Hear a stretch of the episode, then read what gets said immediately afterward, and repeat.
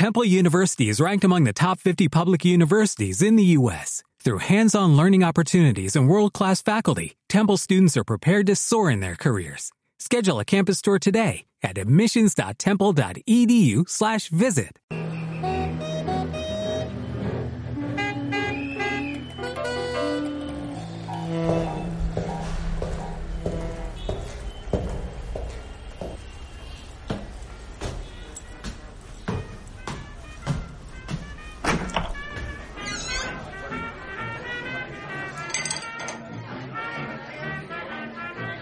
Bienvenidos a Puertas Abiertas, los sonidos de la semana del Club Matador.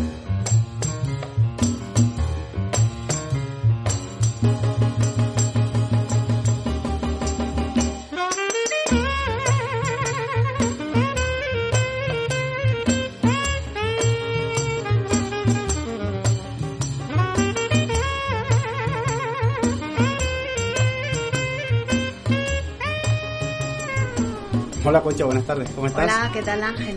¿Cómo Ah, va bien. todo? Genial, bienvenida. Gracias. Me alegra mucho verte, Concha. Sí, yo también tenía ganas de estar aquí un rato ya. Sí, ¿Qué tal? Eh, ¿Quieres beber algo? ¿Qué te apetece beber? Pues fíjate, quería yo hacerte un encarguito, Ángel, tú que eres un barman de 10. pues dime lo Como que ya te sabes, tenemos en la Peña Andoñete tenemos un periódico que se llama Minotauro y me encantaría tener un cóctel que se llamara Minotauro. Mm, Yo te explico un poco. Lo que me gustaría beber es un cóctel que tenga el- la fuerza y el trapío de un toro, Sí. eh, la sencillez y el torear despacio de un buen torero Sí. y el colorido del albero y de un vestido de torear verde, azul o rojo. Vale. Bueno, yo creo que sí, los colores, eh, yo creo que el, el rojo a mí me viene mejor porque sí que es verdad que tengo como muchos ingredientes que pueden llegar a esa tonalidad roja, ¿no? Y luego el vestido de- del torero, me parece que si lo interpreto bien puede ser la copa donde va donde va el donde va el cóctel. Qué buena idea. Luego, claro, el, el cuerpo sí que se lo, se lo vamos a dar con, lo- con el destilado y, y luego esa, digamos que esa sutileza y esa sencillez o esa, digamos que ese buen hacer del torero se lo podemos dar con algunos matices que tenemos. Eh, a mí se me ocurre, cuando hablo de toros, se me ocurre varias ideas. Lo primero que se me ocurre es eh, llevarnos un poco a, a Jerez, ¿no? Eh, fino, porque creo que es como una bebida que se toma en las plazas, se toma mucho el, el- el Jerez y luego también eh, me parece que va como muy relacionado con el toro. Yo realmente no tengo ni idea de toros, pero Sí, pero te veo que tiras mucho para la escuela Sevilla. sí, a mí que me, me encanta Andalucía, la verdad que... Vamos a bueno. tirar por la escuela rondeña también, o sea que vamos a darle cuerpo. Vale, entonces sí, entonces para darle cuerpo yo creo que podemos tener eh, un vodka en este caso, que también sé que te apasiona el vodka. Me encanta. Y, y luego podemos tener eh, un poco de vermut, un poco de un poco de vermut blanco, se me ocurre y tal. Y tengo tengo una mermelada con de frutos rojos y oloroso que creo que le va a venir bien porque eso nos va a darnos como mucha estructura dentro del cóctel. Ah, eso es lo que le va a dar el arte a la copa de torear. Claro. Perfecto. Bueno, voy a, voy a proceder a hacerlo y así, mira, pues aquí tengo, eh, le vamos a poner primero la, la mermelada de, de frutos rojos con oloroso, luego vamos a poner fino, que ahora ya le vamos a meter el arte andaluz. el arte andaluz, ole ahí. vamos a, a irnos a un, digamos que a ese, a ese carácter de, de ese toro, vamos a meter un poquito de, de Campari, ¿vale? Además, el Campari nos va a venir bien porque nos va a darnos ese, digamos que esa, ese color rojo intenso que también estamos buscando. Ya metemos ahí la escuela rondeña. Esto va muy bien, ¿eh? Esto va, esto va de película. Vamos a hacer un, un cóctel que lleve toros eh, antiguos como Miura, partido de resina, los antiguos Pablo Romeros, que son una maravilla. Son los toros esos que te gustan a ti, ¿no? Toros Sí. grandes, toros con cuerpo, toros con, Con- digamos, con un no hace falta que sean grandes, pero que tengan trapillo y que tengan fuerza y presencia. Y yo creo que es el cóctel que me estás preparando. Yo creo que yo creo que sí, yo creo que voy por, por buen camino. La verdad es que me estoy llevando una clase magistral de toros que, bueno, que ni pagándola. Así que Y yo no. aprendiendo, yo mirándote, aparte que disfruto. Bueno, nada, ahora vamos vamos a pasar a bueno, a mi manera singular de torear, que es agitar. Y un buen paseillo con arte.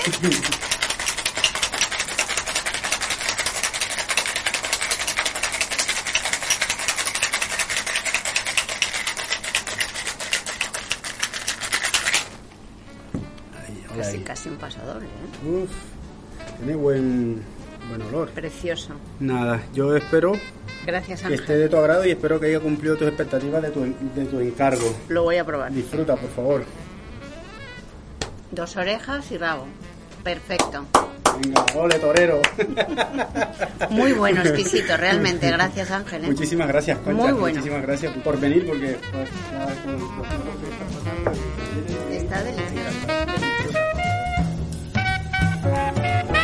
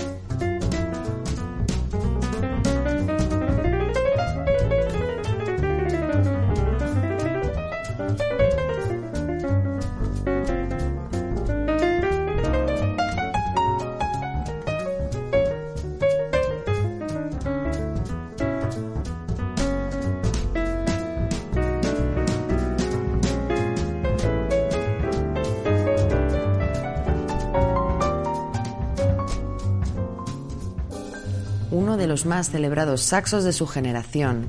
Joe Lovano lleva en primera línea más de 30 años. Además de ser un improvisador nato, es capaz de expresar las emociones más profundas.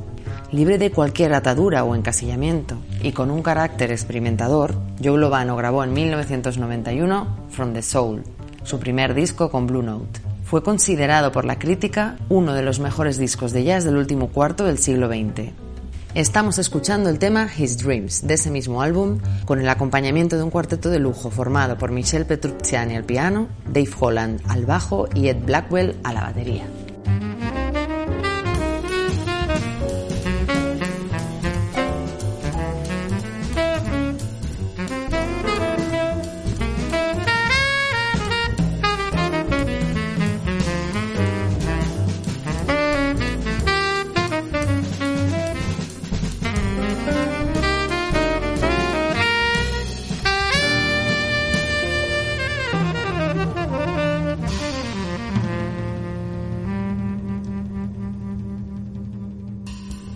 Conversaciones en el club. Hola, ¿qué tal? Esta semana eh, celebramos el segundo aniversario de, de, la escapada, de la muerte de Eduardo Arroyo y hemos querido en el club hacer una programación relacionada con sus gustos, con su historia personal, con sus libros, con sus cuadros. Tenemos una obra colgada en el club. Y nos pareció que era bonito hacer una charla eh, contando la, la relación de Eduardo con el periodismo. Una profesión que él quiso ejercer, que dejó por, por la pintura, pero con la que tuvo una intensísima relación a través de los periodistas y de las entrevistas que, tanto le gustaban. Hemos invitado a estar con nosotros a tres grandes periodistas que eh, han tenido muchísima, que habéis tenido muchísima relación con él, eh, Jesús Ruiz Mantilla, Antonio Lucas y Fernando Castro Flores, y bueno, contándonos un poco lo que recordáis. Bueno, yo recuerdo a Eduardo en ese aspecto. Eh, como un gran lector de periódicos, era muy difícil hablar de un tema del que Eduardo no, no supiera o no tuviera un conocimiento inmediato de, de, actualidad o de, o de, o de tendencia, ¿no? Eh, con su juicio sumarísimo detrás. Eh, eso era lo más fascinante. Lo más fascinante era, en, muchos casos, eh, que pasara algo que salieran los periódicos y preguntarse inmediatamente qué pensará Eduardo de esto. O sea, que eso, eso era un ejercicio muy excitante para, para corroborar después con él y luego lo que pensaba Eduardo de las cosas era siempre sorprendente. No era, no, no, no era algo que tú hubieses escuchado o que hubieses oído en algún lado, sino que era algo propiamente arroyo. Ah, estoy de acuerdo con, con, todo lo que dice Manti. Y además es que yo creo que muchas veces Arroyo utilizó los periódicos de barricada. Él hizo su propia, hizo una revolución de uno solo, que era él, con sus, con sus artilugios verbales, que eran muchos y muy impactantes, y al final él cogía de trinchera un periódico a través de una entrevista, o de una tribuna, cuando él escribía una tribuna que siempre era muy inflamable y siempre ardía en todas direcciones. Pero en el momento en el que él consideraba que que una entrevista podía ser para, para su aventura, para su propia, eh, su propia intifada, podría ser un, un impacto, pues cogía las preguntas, les daba la vuelta y convertía todo aquello en una extraordinaria hoguera, pirotecnia, llena de verdades, es decir, toda esa pirotecnia no era solo, no era solo un, humo de, de pólvora, sino que realmente ahí había una cierta contundencia y mucha ironía y mucho juego. Es decir, él entendió el periodismo de una manera que en España no es fácil de entender, que es que una entrevista se convierta al fin y al cabo en un motivo al día siguiente de debate. Y eso a Eduardo lo supo comprender desde, muy pronto, por, por, ser buen lector de periódico, por quitarle solemnidad a las entrevistas, cosa que es muy importante, y por meterle ese gramaje de dinamita que a veces todos los periodistas buscamos en quien vamos a entrevistar. Es decir, un hombre que era capaz de ir quitándose las máscaras que tiene cualquiera cuando, cuando es entrevistado para llegar pues a un fondo que es un fondo puramente festivo, lúdico, enfadado, pero con un enfado que siempre, siempre venía amortiguado por la ironía y siempre venía amortiguado por el sarcasmo. Y yo creo que en ese sentido era uno de los mejores entrevistados que podíamos tener porque tú sabías que preguntarle a Eduardo Arroyo era una fiesta. Bueno, no cabe duda de que Eduardo Arroyo era un amante radical de los periódicos y del periodismo. En la impresionante y yo creo que hoy insustituible conversación de 24 horas que sostiene Alberto Anaut con él, exposición, es significativo que el comienzo de la misma es hablando de los periódicos y del periodismo, es decir, que comienza en su casa, en su estudio, y lo primero que vemos es a Eduardo Arroyo con un montón de periódicos y hablando de la importancia que tienen los periódicos en su vida, incluso diciendo que no sabe qué sería de su vida cuando desaparecieran los periódicos eh, y cómo él es un devorador de, periódicos. En realidad es que eh, Eduardo Arroyo no dejó, y de eso es importante tal vez meditar más a fondo, no dejó de ser en toda su vida alguien que no perdió el rumbo del periodismo. Estudió periodismo, estudió en la escuela de periodismo eh, durante tres años. Hizo periodismo y escribió en los periódicos, hizo un periplo por distintos periódicos, tuvo a Emilio Romero eh, como director. Emilio Romero le calificó como fuguista, dijo que era un hombre que siempre estaba en fuga. le mandó, y no deja de ser curioso, al aeropuerto. Y en el aeropuerto hacía crónicas del aeropuerto, es decir, crónicas de quién llegaba y quién se marchaba. Yo creo que ahí ya preparó la fuga a través de estar en, los, eh, en el aeropuerto. Y, eh, y, él también hizo sus caricaturas y sus pinitos en esos periódicos, muy influenciado, como mucha gente de su generación, por los novelistas periodistas, ¿no? Hemingway, Dos Pasos, es decir, aquellos que hicieron eh, de la vida literatura y de la literatura vida, ¿no? Y ese tránsito entre vida y literatura, la eh, narrativa norteamericana lo tenía muy claro y muy presente, y en su generación hubo varios que entendieron así el periodismo, ¿no? Como una práctica vital, como, como un modo de, de, situarse con respecto a la vida. Y cuando él va a París, eh, siempre comenta que él hace lo más absurdo, que es ir a París para ser escritor, dice salvo Goiti solo, los demás no lo ha conseguido nadie, París era una fiesta, lo dice en muchas ocasiones, y él allí cambia eh, la pluma por el pincel y se convierte en pintor, eh, sin haber tenido formación de pintor, eh, pero de repente comienza a tener hasta un cierto éxito, rarísimo, nada más empezar a, a exponer a través del Salón de la Joven Pintura, pero yo creo que no dejó nunca de tener ese aliento periodístico en los títulos, en la idea de titular la realidad, en las anécdotas, en su idea de figuración narrativa, y yo creo que esto que nos convoca aquí en el Club Matador es un tema eh, para reflexionar a fondo sobre él y hasta para pensar en algún momento en hacer una, una revisión de Eduardo Arroyo periodista, de todo lo que hizo como periodista y por supuesto lo que tiene también interés que es Eduardo Arroyo eh, sujeto de entrevistas, ¿no? En las que, por cierto, Arroyo, si se van revisando ciertos libros de entrevistas y también algunos textos como Memoria de Testamento, se podrá ver que va cristalizando sus anécdotas. Es decir, que hay cosas que a partir de un cierto momento se repiten igual en todos los lugares, sean libros, sean entrevistas y sean la última exposición, que yo creo que es el gran, el gran monumento arroyano o arroyista, es la exposición de las 24 horas, donde revisa su vida y de revisa su obra y habla de sus filias y de sus fobias. Y como era un boxeador a la contra, y era un escritor a la contra, y era un intelectual a la contra, que quiso hacer saltar el mundo, yo creo que en un momento lo quiso hacer saltar y en otro momento lo, lo quiso escribir y yo creo que toda su obra tiene, como él dice, esa marca de la tinta de periódico y en este sentido es el último testigo de una pasión por los periódicos que es algo que estaba desapareciendo ya cuando Arroyo desaparece y que hoy en día en el fondo hablar de Arroyo periodista es hablar tal vez con nostalgia de Arroyo y también hasta con nostalgia del periodismo. Pues muchísimas gracias y vamos a disfrutar a Eduardo Arroyo no solamente esta semana sino todo el año. Escucha bien mi voz prístina y cálida. Club Matador. Puertas abiertas.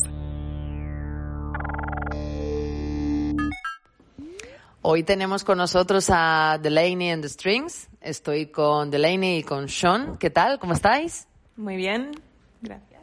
Muy bien, estamos muy bien. Están a punto de empezar aquí el concierto. Eh, ¿Qué temas vais a tocar? Vamos a tocar eh, jazz y música brasileña y también una canción de Sean, un tema de Sean. Sí, tenemos una gran, gran mezcla, una mezcla muy ecléctica, eh, enfocando en música de Brasil, también del jazz de los Estados Unidos y un poco de Macedonia también. Estupendo. Eh, ¿Podéis decirme qué canción habéis elegido para, para el programa de radio, para Puertas Abiertas? Sí, se llama Enchantment, es mi primera canción um, que hay uh, released, donde canto yo, que lancé. Estoy aprendiendo español uh, y sí, podéis encontrarlo en Spotify y YouTube y todas las plataformas. Muchísimas gracias, que vaya muy bien. Sí, muchísimas gracias, un placer. Just another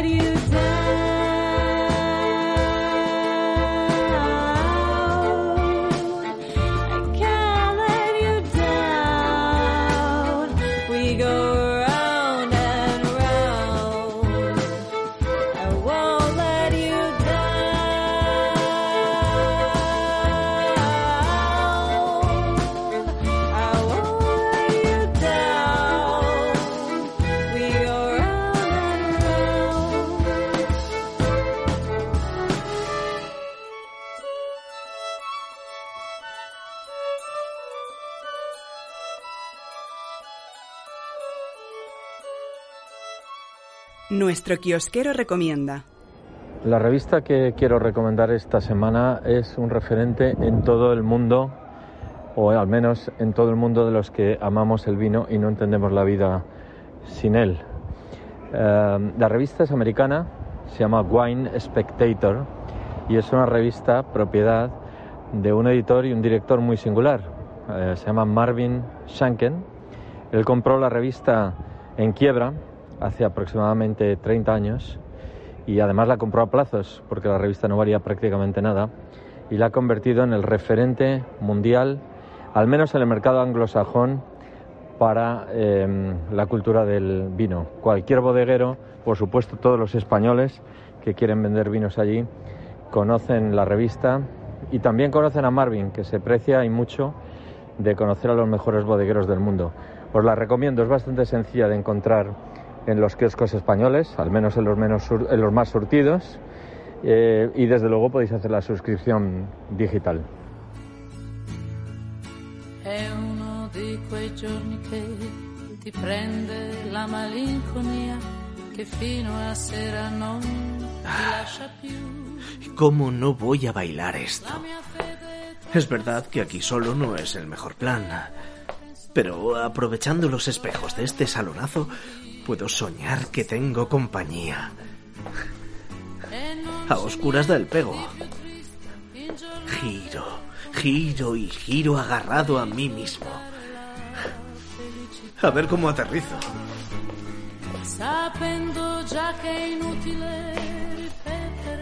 Club Matador. vedrà. Puertas abiertas. Quei giorni in cui rivedo tutta la mia vita, bilancio che non ho quadrato mai. Posso dire d'ogni cosa che ho fatto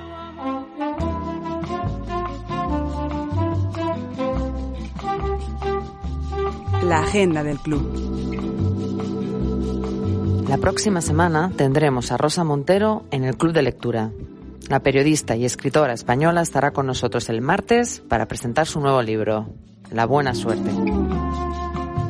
Continuamos con la Academia Matador, el miércoles con el curso de ópera y cine, en el que se abarcará el periodo del cine moderno. El jueves será el turno del Jardín de Matador, el curso de filosofía, cuya sesión estará dedicada al posmodernismo y la filosofía del presente. En los conciertos del club contaremos con el dúo Ombligo, que tocarán temas de su último disco, banda sonora para una película que no existe. Os esperamos.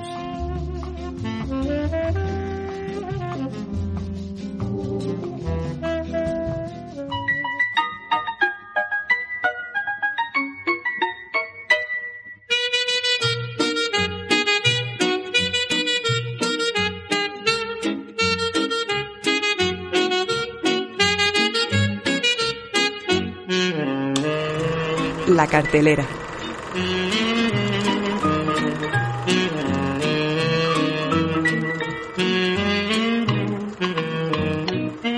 Giorgio, ¿qué tal? Bienvenido una vez más a Puertas Abiertas. Buenos días, eh, Noemi. Muy bien, estoy fenomenal, te veo fenomenal. Y nada, eh, estamos aquí hoy hablando del eh, próximo ciclo que va a ser sobre Jacques Tati. Muchos críticos eh, han definido a Jacques Tati el heredero de los cómicos del cine mudo. En efecto, en sus películas Tati siempre ha privilegiado los chistes visuales, más que el elemento verbal. Sus personajes eh, son muy cercanos al inmovilismo de Buster Keaton y no hablan casi nunca, como si fueran ajenos al contexto social que les rodea.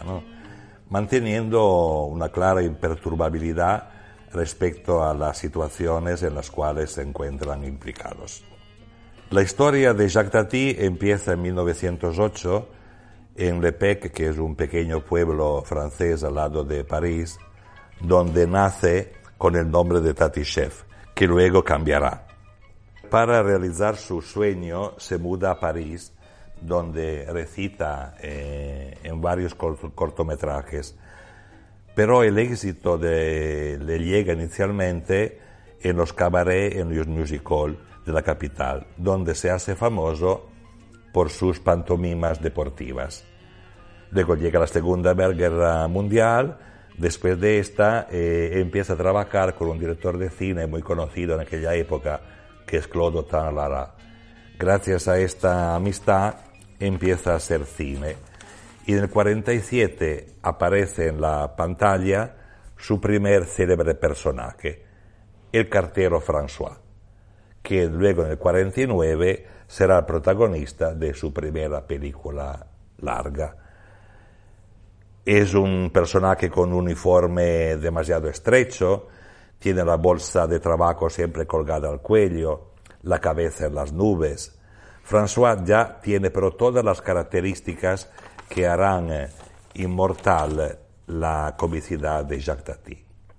Su fama luego aumentará con la llegada de Monsieur Hulot, personaje con el cual Tati viene más frecuentemente identificado.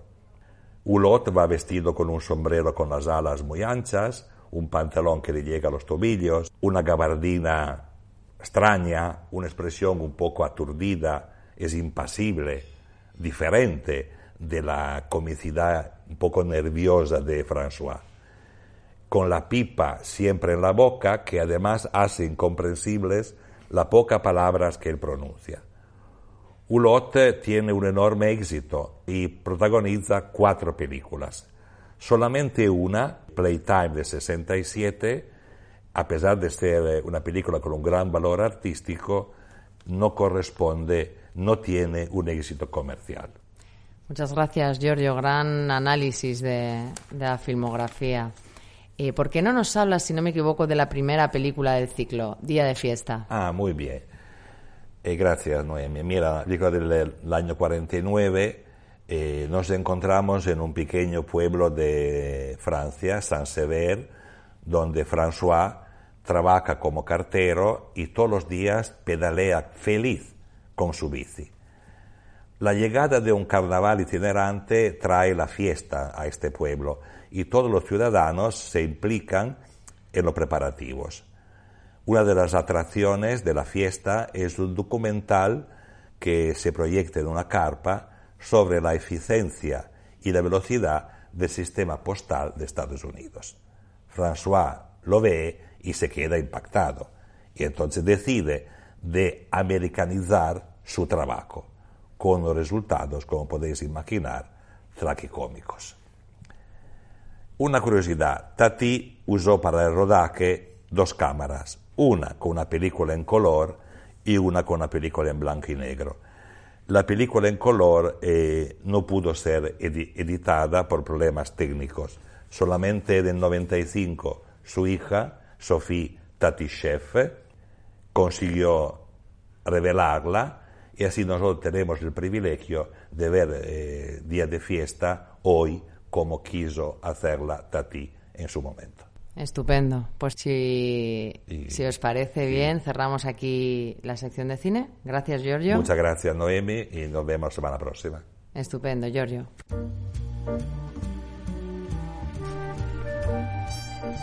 Hasta aquí Puertas Abiertas, el programa de radio de Club Matador. Hasta la próxima semana.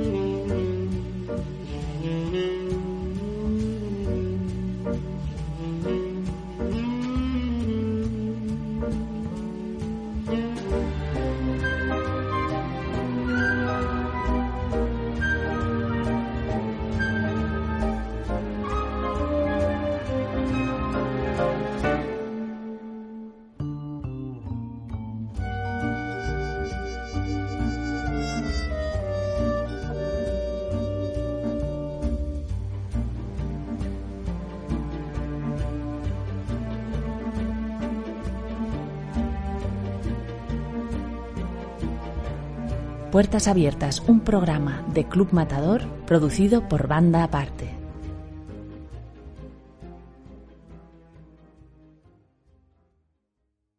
¿No se merece tu familia lo mejor? Entonces, ¿por qué no los mejores huevos? Ahora, Egglands Best están disponibles en deliciosas opciones. Huevos clásicos, de gallina libre de jaula y orgánicos de Egglands, que ofrecen un sabor más delicioso y fresco de granja que le encantará a tu familia. En comparación con los huevos ordinarios, Egglands Best contiene la mejor nutrición como 6 veces más vitamina D, 10 veces más vitamina E y el doble de omega 3 y B12. Solo Egglands Best. Mejor sabor, mejor nutrición, mejores huevos. Visita egglandsbest.com para más información.